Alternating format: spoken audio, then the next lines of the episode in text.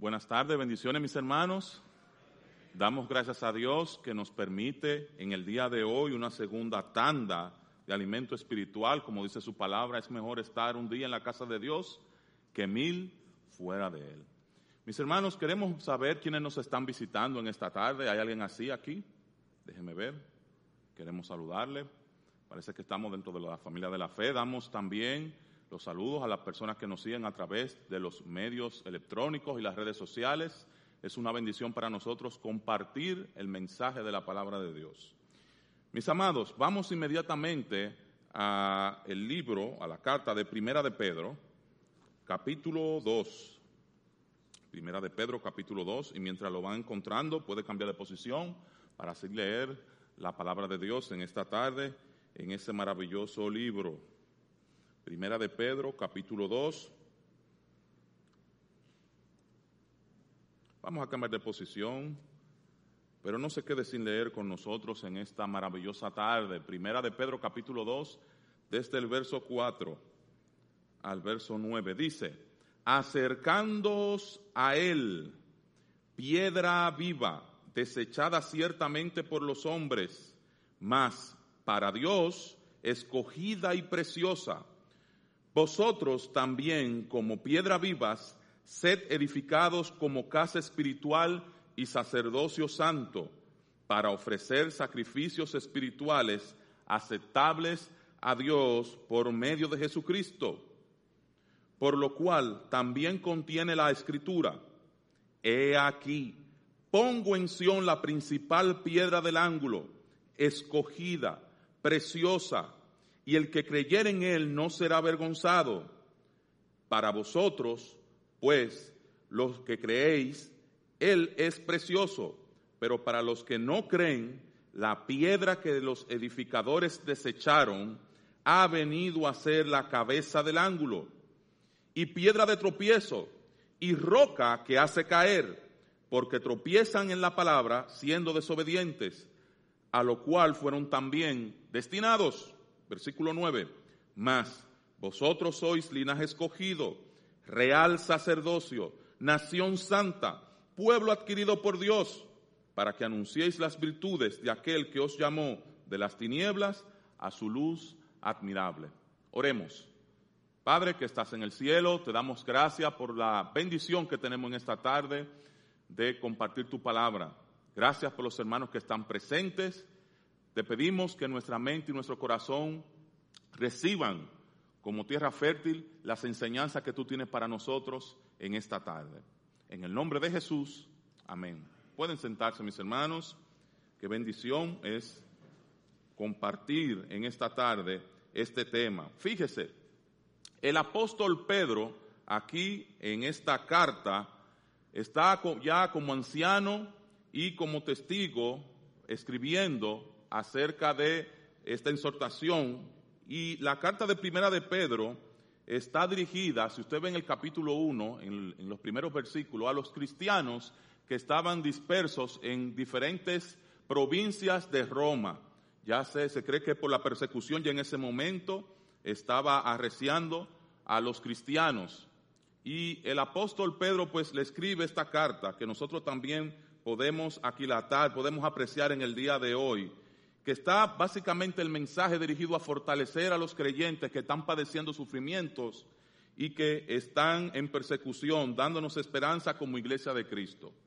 Aquí en la porción del capítulo 2, desde el versículo 4, vamos a ver en esta exhortación cuatro puntos principales que tiene que ver con todo creyente. Y así hemos titulado esta meditación, El cristiano como piedra viva. Y es interesante porque el apóstol Pedro hace aquí una comparación del creyente en Cristo y al mismo Cristo como piedras vivas. Y es lo que vamos a ver en esta tarde.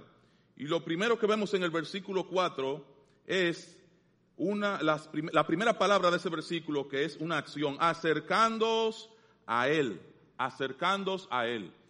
Aquí el apóstol Pedro nos llama que el cristiano debe estar siempre cerca de Cristo. Y me llama la atención de que habla de que debemos estar siempre cerca de Cristo, porque cuando habla de acercados a Él, habla de allegarse a Cristo, arrimarse a Cristo, viniendo a Cristo.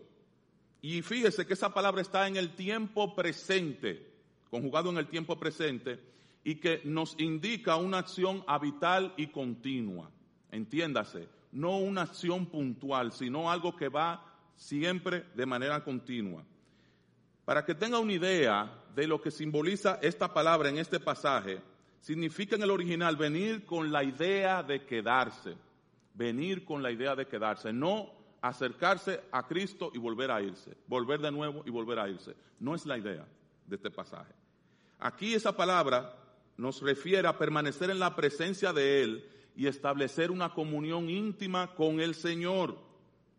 Es una actitud que debemos tener de día en día en nuestra forma de conducirnos como creyentes en este mundo y no una acción puntual casual. Y me refiero a una acción casual porque muchas personas entienden que acercarse a Cristo o acercarse al Señor es momentáneamente bajo un esquema, pero no es así. Recordemos que quien escribe estas palabras es el apóstol que sufrió las consecuencias por estar en un momento de su vida lejos del Señor. Y fíjese, estamos hablando del apóstol Pedro. Y recuérdese que el Señor Jesús le dijo a Pedro que lo iba a negar. ¿Cuántas veces? Tres veces. Y podemos ver en Lucas 22, 54, eh, que dice que Pedro le seguía de lejos en el momento difícil que tuvo en el Señor Jesús.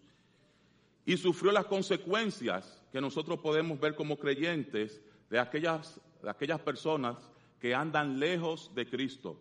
Y fíjese que no estoy hablando aquí de una persona que no es cristiano, estoy hablando de una persona que es creyente en Cristo Jesús. ¿Cuáles son aquí las debilidades, los peligros de una persona que anda lejos de Jesucristo? Bueno, puede estar en riesgo de negar al Señor, como el mismo apóstol Pedro eh, fue víctima, puede debilitarte espiritualmente, estar lejos de Cristo, puede ser vulnerable al pecado, puede ceder ante situaciones que podrían dañarte hasta llorar amargamente. Fíjese los peligros que puede eh, acarrearse el estar lejos de Cristo. Por eso este versículo aquí, y él tiene la autoridad, el apóstol Pedro, de hablar acerca de eso, porque él lo vivió en carne propia, acercándoos a él.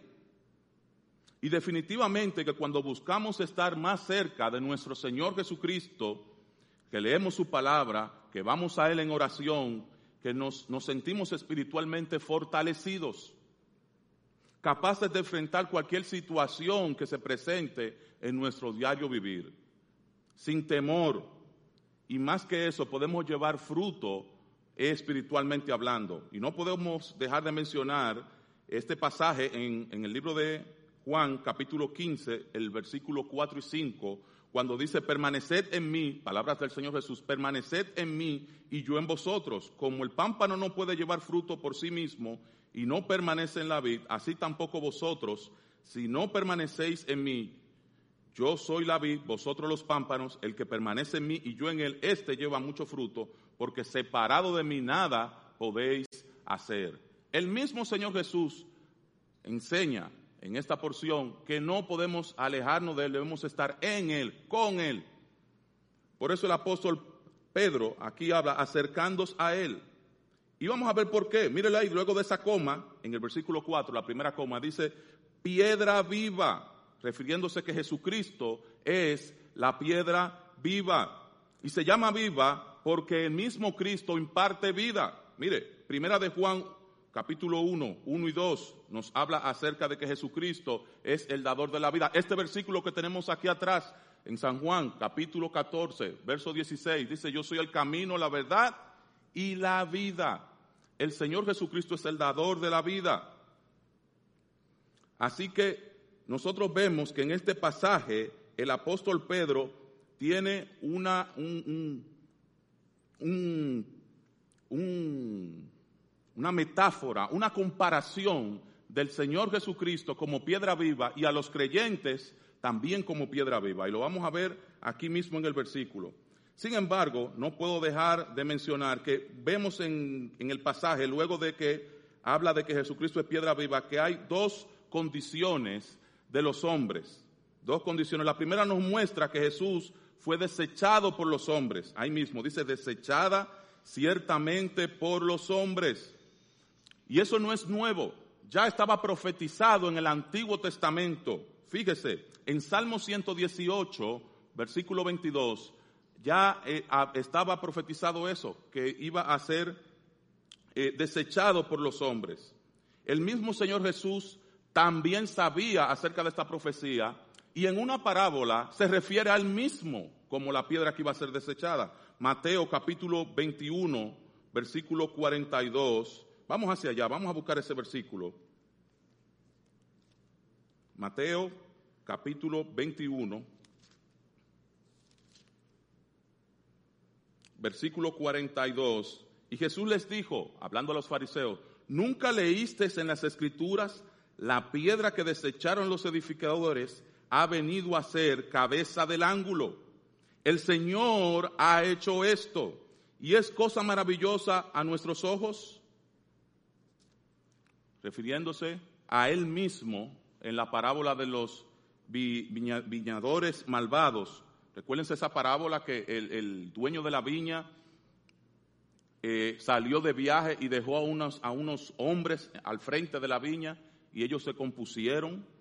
Y, el Señor, cuando era tiempo de recoger los frutos, el dueño de la viña envió empleados para recoger los beneficios y dice, ah, pero estos son, y los mataron. Y así mismo dijo, bueno, tendrán respeto de mi hijo. Enviaron al hijo. Y, ellos dijeron, ah, este es el hijo, el heredero. Va, matémosle y nos quedamos con la viña. Hicieron eso, refiriéndose en parábola al mismo Señor Jesús.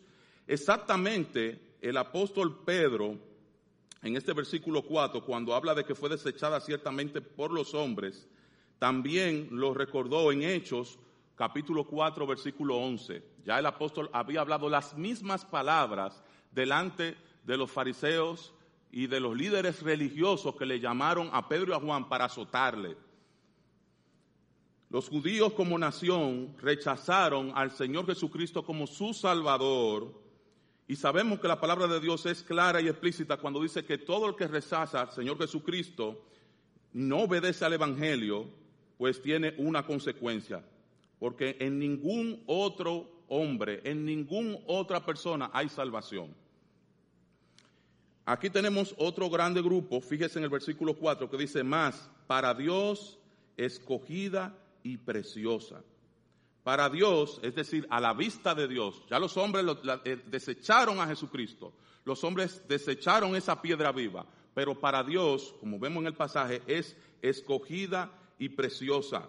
Dios escogió a Cristo para su templo espiritual, entiéndase, la iglesia de Cristo. Y de ello hablaron los profetas desde los tiempos remotos. Recuérdense el pasaje que leímos en Salmo 118, en el Antiguo Testamento. Para Dios es precioso y digno de gran honor delante de sus ojos. Imagínense para los creyentes.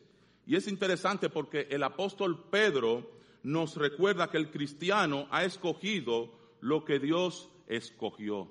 Y ahí es que radica lo precioso, mis hermanos. Qué interesante. Aquí podemos ver en el versículo 5 el segundo punto importante que vemos de este pasaje. Nosotros vimos primero que el cristiano debe siempre estar cerca de Cristo. Ahora vamos a ver el cristiano debe ser edificado como piedra viva. Y fíjese que es interesante porque el versículo dice, el versículo 5, vosotros también, refiriéndose a la iglesia de Cristo, a los creyentes en Cristo Jesús, vosotros también como piedras vivas, como piedras vivas. El creyente en Cristo Jesús es como una piedra viva. Y es interesante esta comparación porque se compara al cristiano con una piedra y es curioso porque las piedras no están vivas. Usted agarra un peñón, una piedra, y usted la coloca en su casa, difícilmente se mueva por sí misma. Usted le puede hablar, ella no le va a responder. De por sí pueden pasar días, años, y si no hay una acción sobre ese objeto, no ocurre nada. Pero fíjese que ese elemento llamado piedra, que se usa en la ingeniería, en la arquitectura desde el principio de la humanidad, es tomada y utilizada como un objeto para llevar una función. Y aquí es que se hace la comparación con los cristianos. Se compara al cristiano como una piedra viva y a la iglesia como un edificio vivo en el que se incorporan los creyentes. Entiéndase, cuando usted viene del mundo al cuerpo de Cristo, al edificio que, se conforman los creyentes en Cristo Jesús, usted eh, automáticamente se convierte en una piedra viva. Esto quiere decir que el cristianismo es una comunidad. El cristiano individual encuentra su verdadero lugar solo cuando es edificado en el edificio que es el cuerpo de Cristo. No existe tal cosa como el cristianismo o el cristiano solitario. Es un mito, algo falso. No existe el cristianismo solitario. Asimismo, como un ladrillo solo, un blog solo, no sirve para nada, solo es útil cuando se le incorpora en el conjunto de un edificio. Exactamente ocurre asimismo para hacer realidad eh, el destino, la voluntad que Dios tiene para ti cuando, te, eh, eh, cuando entramos al cuerpo de Cristo en el edificio que es la iglesia. Asimismo, este edificio que ustedes ven ahí un, elemento de eso, un ladrillo, un bloque de eso, no hace el edificio. Es el conjunto de ellos. Y nosotros podemos ver que la Biblia es clara y específica en, en, esto, en Hebreos 10, versículo 25, cuando menciona no dejando de congregarnos como algunos tienen por costumbre, sino exhortando tanto más que veis que aquel día se acerca. La Biblia tiene muchos pasajes que nos indican la importancia de que el cristiano se congregue, que forme parte físicamente de la iglesia universal y también de la iglesia local de Cristo. Fíjese que en el versículo 5 no solamente nos habla de que debemos ser como piedras vivas, hay una coma ahí dice también sed edificados como casa espiritual. El cristiano debe ser edificado como casa espiritual y el uso de esta palabra, fíjese que está relacionada la piedra, como mencionamos anteriormente, y creo que se haga en su mente la idea que cuando mencione piedra es un, ladrillo, un bloque que conforme esa casa, pues la Biblia también tiene esa similitud, y en este pasaje del cristiano con una casa espiritual. Y fíjese que hace énfasis en el versículo 9 y 10 sobre la pertinencia del creyente en Cristo Jesús en el pueblo de Dios. Y es interesante porque este pasaje pudo, y este por sí, un aliento en aquel momento histórico a los creyentes que estaban padeciendo persecución. Porque si usted se fija en el versículo 11 de ese mismo capítulo 2, dice, amados, yo os ruego como extranjeros y peregrinos. Fíjese que él está dirigiéndose a esos creyentes que estaban sufriendo en otras localidades fuera de donde el apóstol estaba, que se cree que estaba en Roma en ese momento. Pero lo interesante es que el apóstol Pedro tuvo en su mente posiblemente la destrucción del templo de Jerusalén, que había ocurrido ya para ese momento, y estando lejos eh, de la congregación local, en ese momento ya haciendo una aplicación aquí, muchos creyentes a veces le entran, no vamos a decir una depresión, pero sí tristeza de no confraternizar con sus hermanos. Puede darse el caso de que un creyente en Cristo Jesús esté en una nación extranjera, en un lugar apartado, y le haga falta el calor de sus hermanos en Cristo? Pues estas palabras son aplicables a ese momento de la vida de la persona que está en esa situación. Y el apóstol le está aplicando y exhortando a esos hermanos históricamente en ese momento de esa manera. Los cristianos individualmente también entendemos, a través de la palabra de Dios y sus enseñanzas, que cuando venimos a Cristo recibimos el Espíritu Santo, el Espíritu de Dios, que viene a morar en nuestro ser, en nuestro corazón. Y por eso el pasaje habla de casa espiritual. Somos vistos como el nuevo templo de Dios. Y hay pasajes de eso en Primera de Corintios, capítulo 6, 19. Se hace una pregunta el apóstol Pablo. ¿O ignoráis que vuestro cuerpo es templo del Espíritu Santo? ¿Mm? El cual está en vosotros, el cual tenéis de Dios y que no sois vuestro. Y también en el capítulo 3 dice, ¿no sabéis que sois templo de Dios y que el Espíritu de Dios mora en vosotros? Si alguno destruyera el templo de Dios, Dios le destruirá a él, porque el templo de Dios, el cual sois vosotros, santo es. De la manera que el apóstol Pedro está exhortando a los hermanos que están lejos en otras en lugares apartados de Roma acerca de la importancia de que ellos mismos reconozcan que son casa espiritual, casa espiritual. Fíjese, no solamente se queda ahí, versículo 5, y dice sacerdocio santo. Los cristianos son un sacerdocio santo. Y es interesante porque el sacerdote en el Antiguo Testamento tenía básicamente dos funciones, dos características.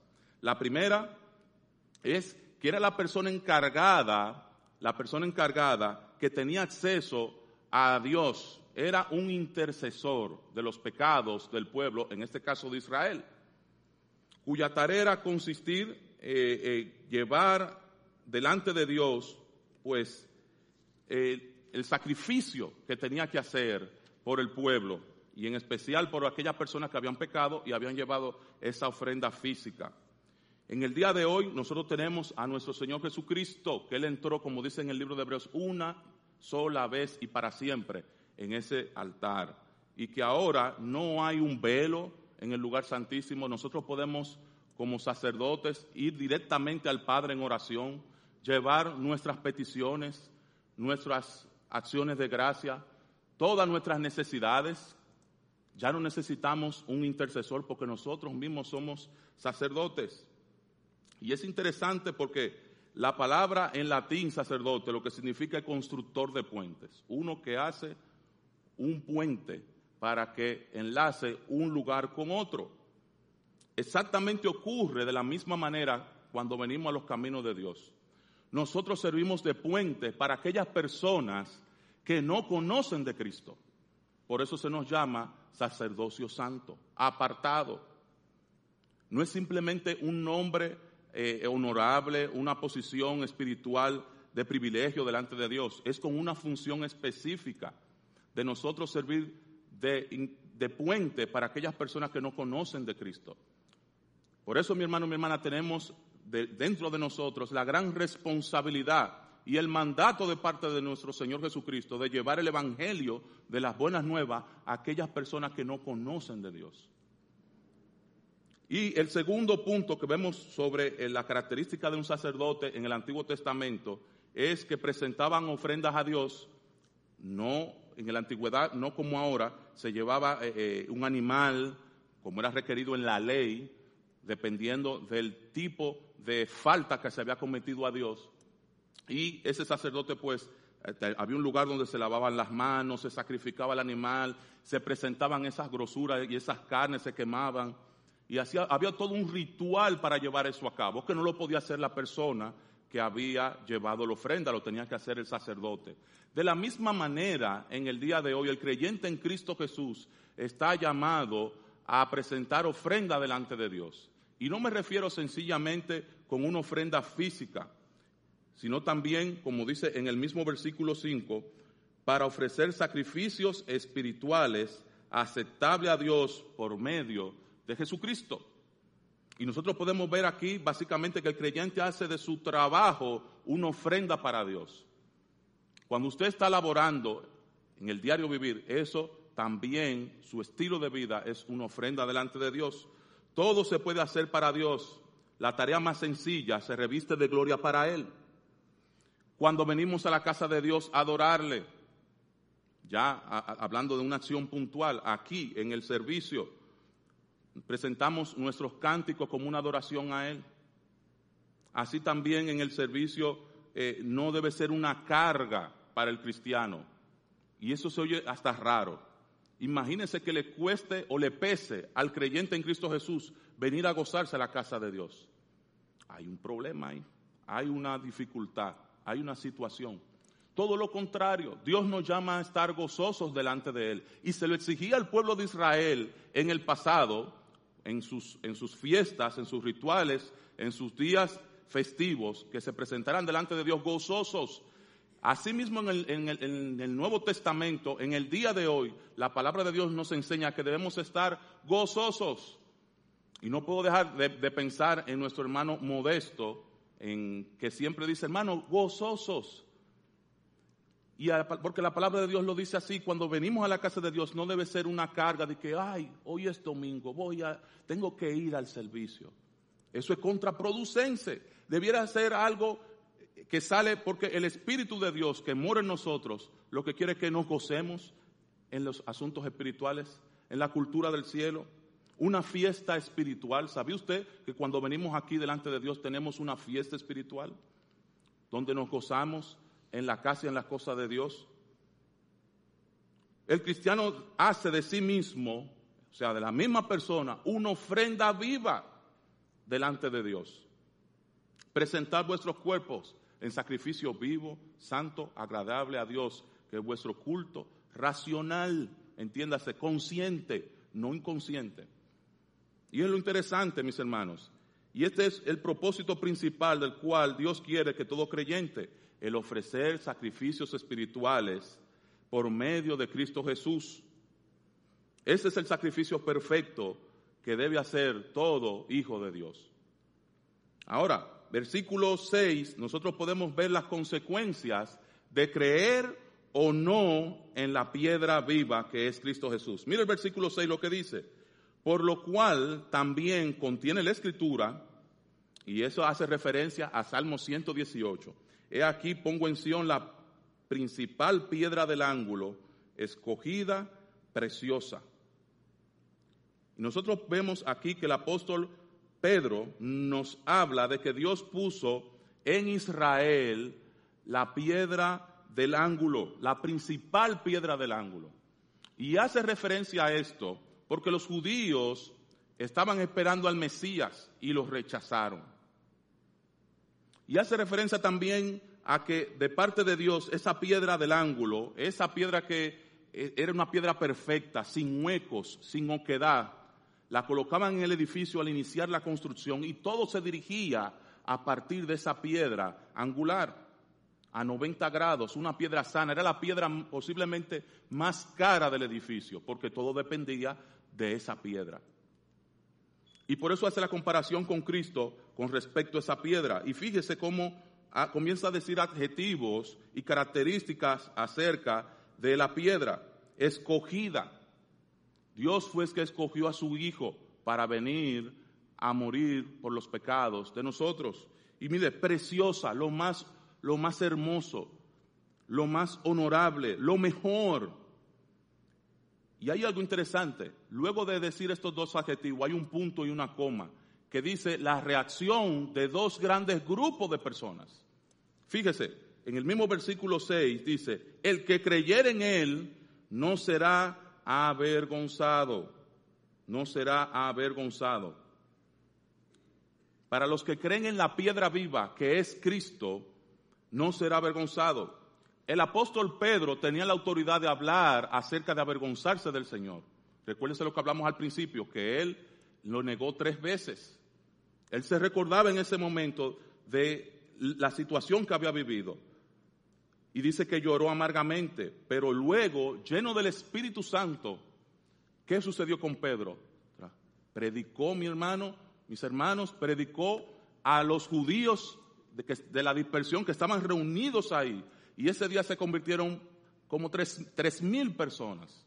Pero no solamente eso, porque en ese momento estaba delante de la multitud. Cuando fue llevado delante de los líderes que no le querían, que le reprochaban, Pedro y Juan, quien se paró con denuedo a hablarle a los líderes religiosos fue Pedro y le dio el mismo pasaje que estamos leyendo.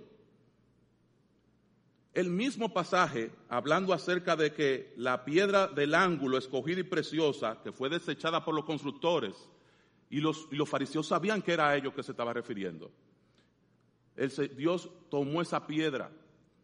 Y fíjese lo que dice el versículo 7. Para vosotros, pues, lo que creéis, Él es precioso. Y ahí es lo interesante. ¿Es precioso Jesús para tu alma? Dejo la pregunta abierta. Y es lo que el apóstol Pedro aquí habla acerca de esta bendición. Para los que creen en la piedra viva, no serán avergonzados. Mi hermano, mi hermana, si tú has depositado tu vida en Cristo Jesús, tu vida, hablando físicamente aquí en la tierra, espiritualmente, cuando tú te comunicas con las demás personas, visualizan a Cristo, déjame decirte que Dios no va a dejar caer tus palabras, tus acciones a tierra. No vas a ser, no vas a ser avergonzado. Es una promesa que está aquí en la palabra. Y fíjese lo que dice, otra característica para vosotros, refiriéndose a los hijos de Dios, pues lo que creéis, los que creéis, Él es precioso. ¿Qué es lo más precioso que tiene un creyente? Y mire, lo acabo de decir, es una pregunta de un examen. Cristo Jesús. El, si usted le quita cristiano, Cristo, no le voy a decir que quede en la palabra, pero algo muy feo. Entonces, el cristiano tiene como la parte principal, la piedra del ángulo, el estandarte de la vida a Cristo Jesús. Y es lo que ocurre aquí en este versículo. el primer grupo de personas, los que creen. Ahora, los que no creen, los que no creen, aquí el pasaje es claro.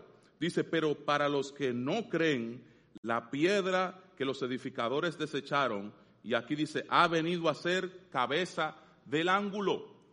Y es interesante porque un ángulo independientemente del tipo de ángulo que sea, es algo espinoso. Y, aquí dice las características de ese ángulo. Se convirtió en piedra de tropezadero, versículo 8, y piedra de tropiezo.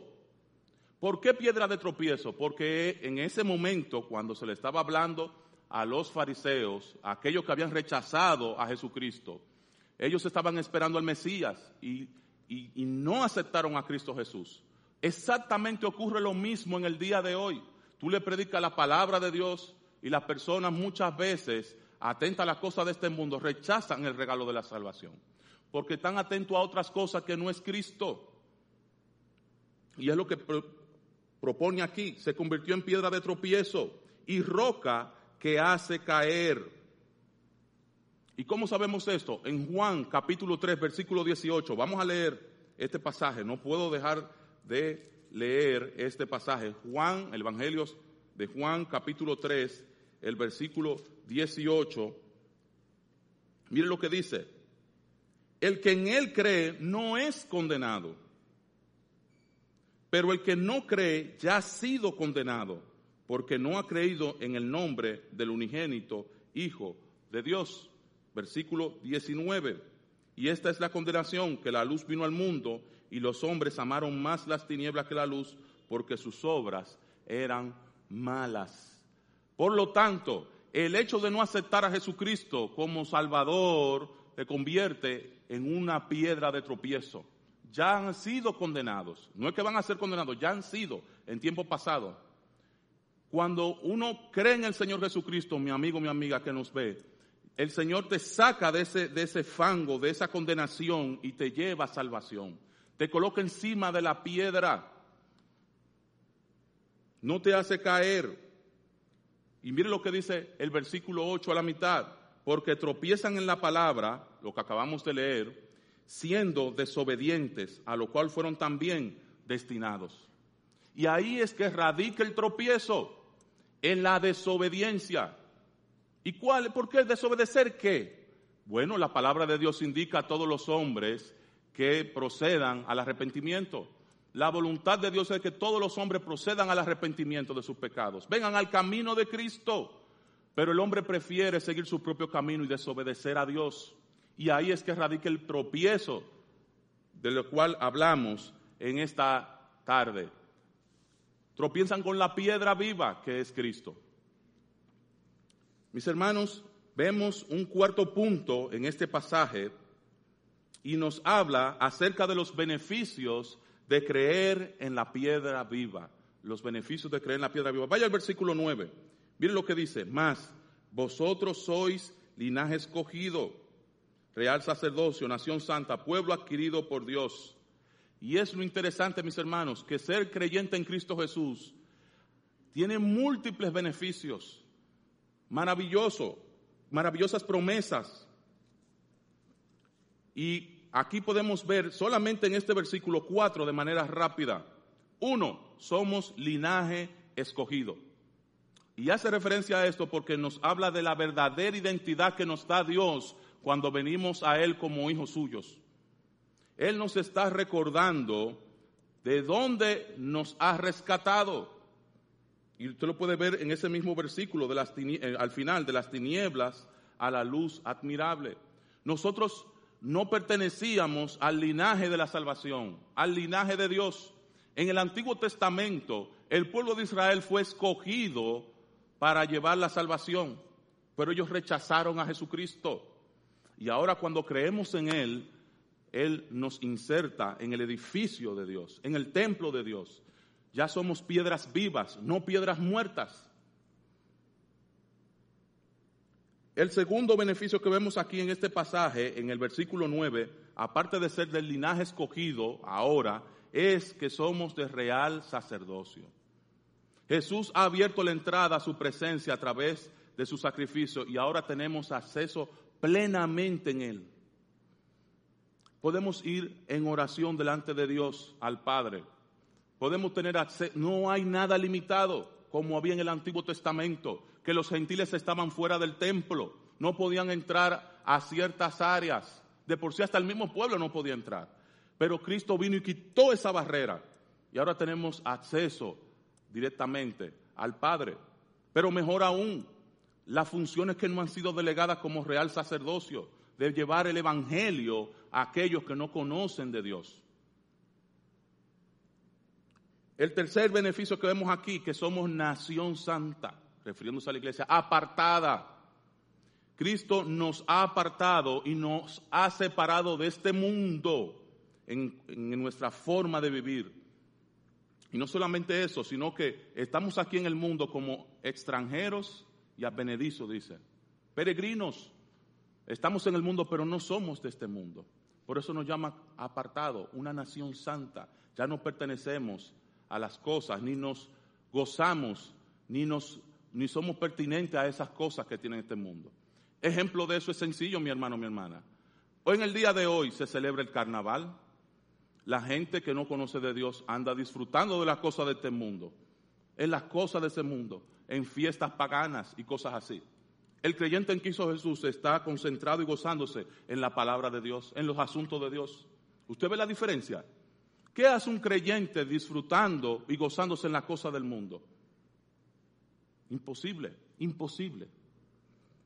Y el cuarto beneficio que vemos en el versículo 9, pueblo adquirido por Dios. Maravilloso la promesa cumplida de nuestro Dios, que en el pasado el pecado era dueño de nuestra vida. Éramos esclavos del pecado, esclavos de las cosas de este mundo. Y el Señor viene y muere por nosotros para quitarnos de esas cadenas de la esclavitud. Cristo pagó el precio más alto que se puede pagar para comprar tu libertad delante de Dios. Ahora eres parte del pueblo de Dios.